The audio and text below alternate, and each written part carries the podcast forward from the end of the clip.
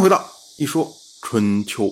鲁国第十九任国君鲁腿进入在位执政第十二年，本年春天，陈国的先君陈平国下葬。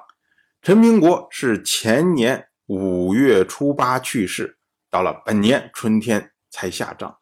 那么历时呢，超过二十一个月。之所以缓葬呢，是因为陈国内乱。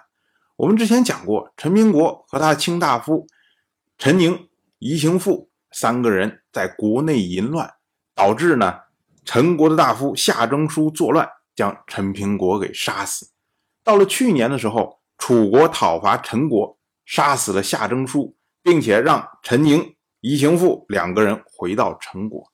那么这两个人呢，就从晋国迎回了陈国的太子陈武。那么陈国有了国君，然后国内相对安定，这个时候呢，才为陈平国下葬。我们说啊，陈平国他在位十五年，最早的时候呢，是由郑国引导，然后投靠了晋国。后来因为看到郑国被楚国讨伐，所以呢，他又转而投靠了楚国。陈平国因为自己的混乱，导致了陈国的内乱。险些让陈国亡国，可是呢，从后来的角度看，因为陈国人在夏征舒自立为陈国国君，以及楚国讨伐陈国的过程中，并没有进行激烈的反抗，所以这次内乱虽然时间很长，影响很深，可是呢，对于陈国的国力、陈国的民众来说，基本上没有什么太大的损害。所以陈国人依照世法，乱而不损，曰灵，为陈平国定谥号为灵。后世则称陈平国为陈灵公。同样是本年的春天，楚国的国君芈吕率领大军包围了郑国。我们之前讲，去年的时候，郑国因为不堪楚国的进攻，所以呢和楚国有陈灵之盟。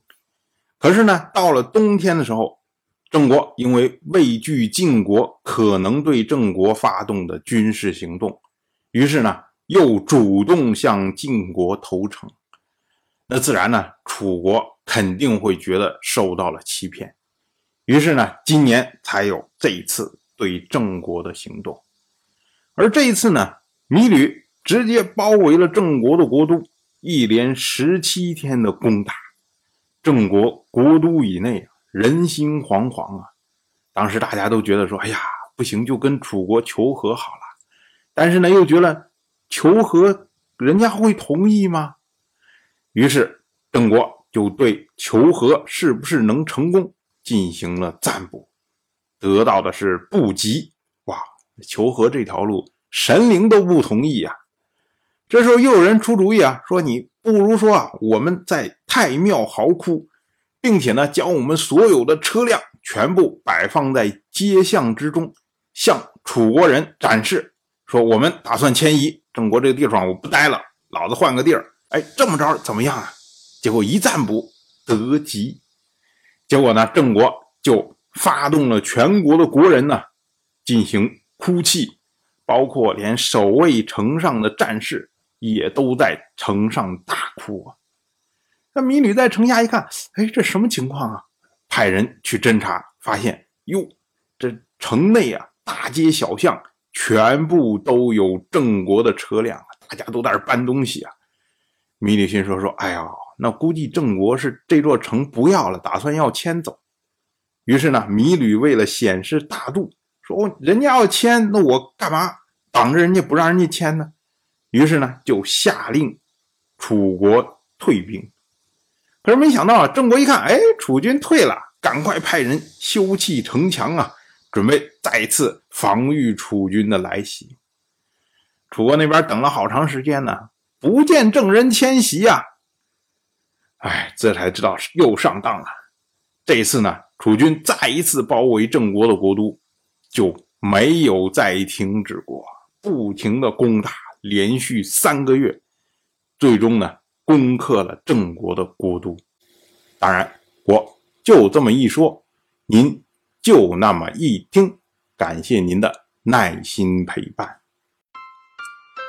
如果您对《一说春秋》这个节目感兴趣的话，请在微信中搜索公众号“一说春秋”，关注我。您不仅能得到《一说春秋》文字版的推送，还可以直接和我互动交流。我在那里等待您的真知灼见。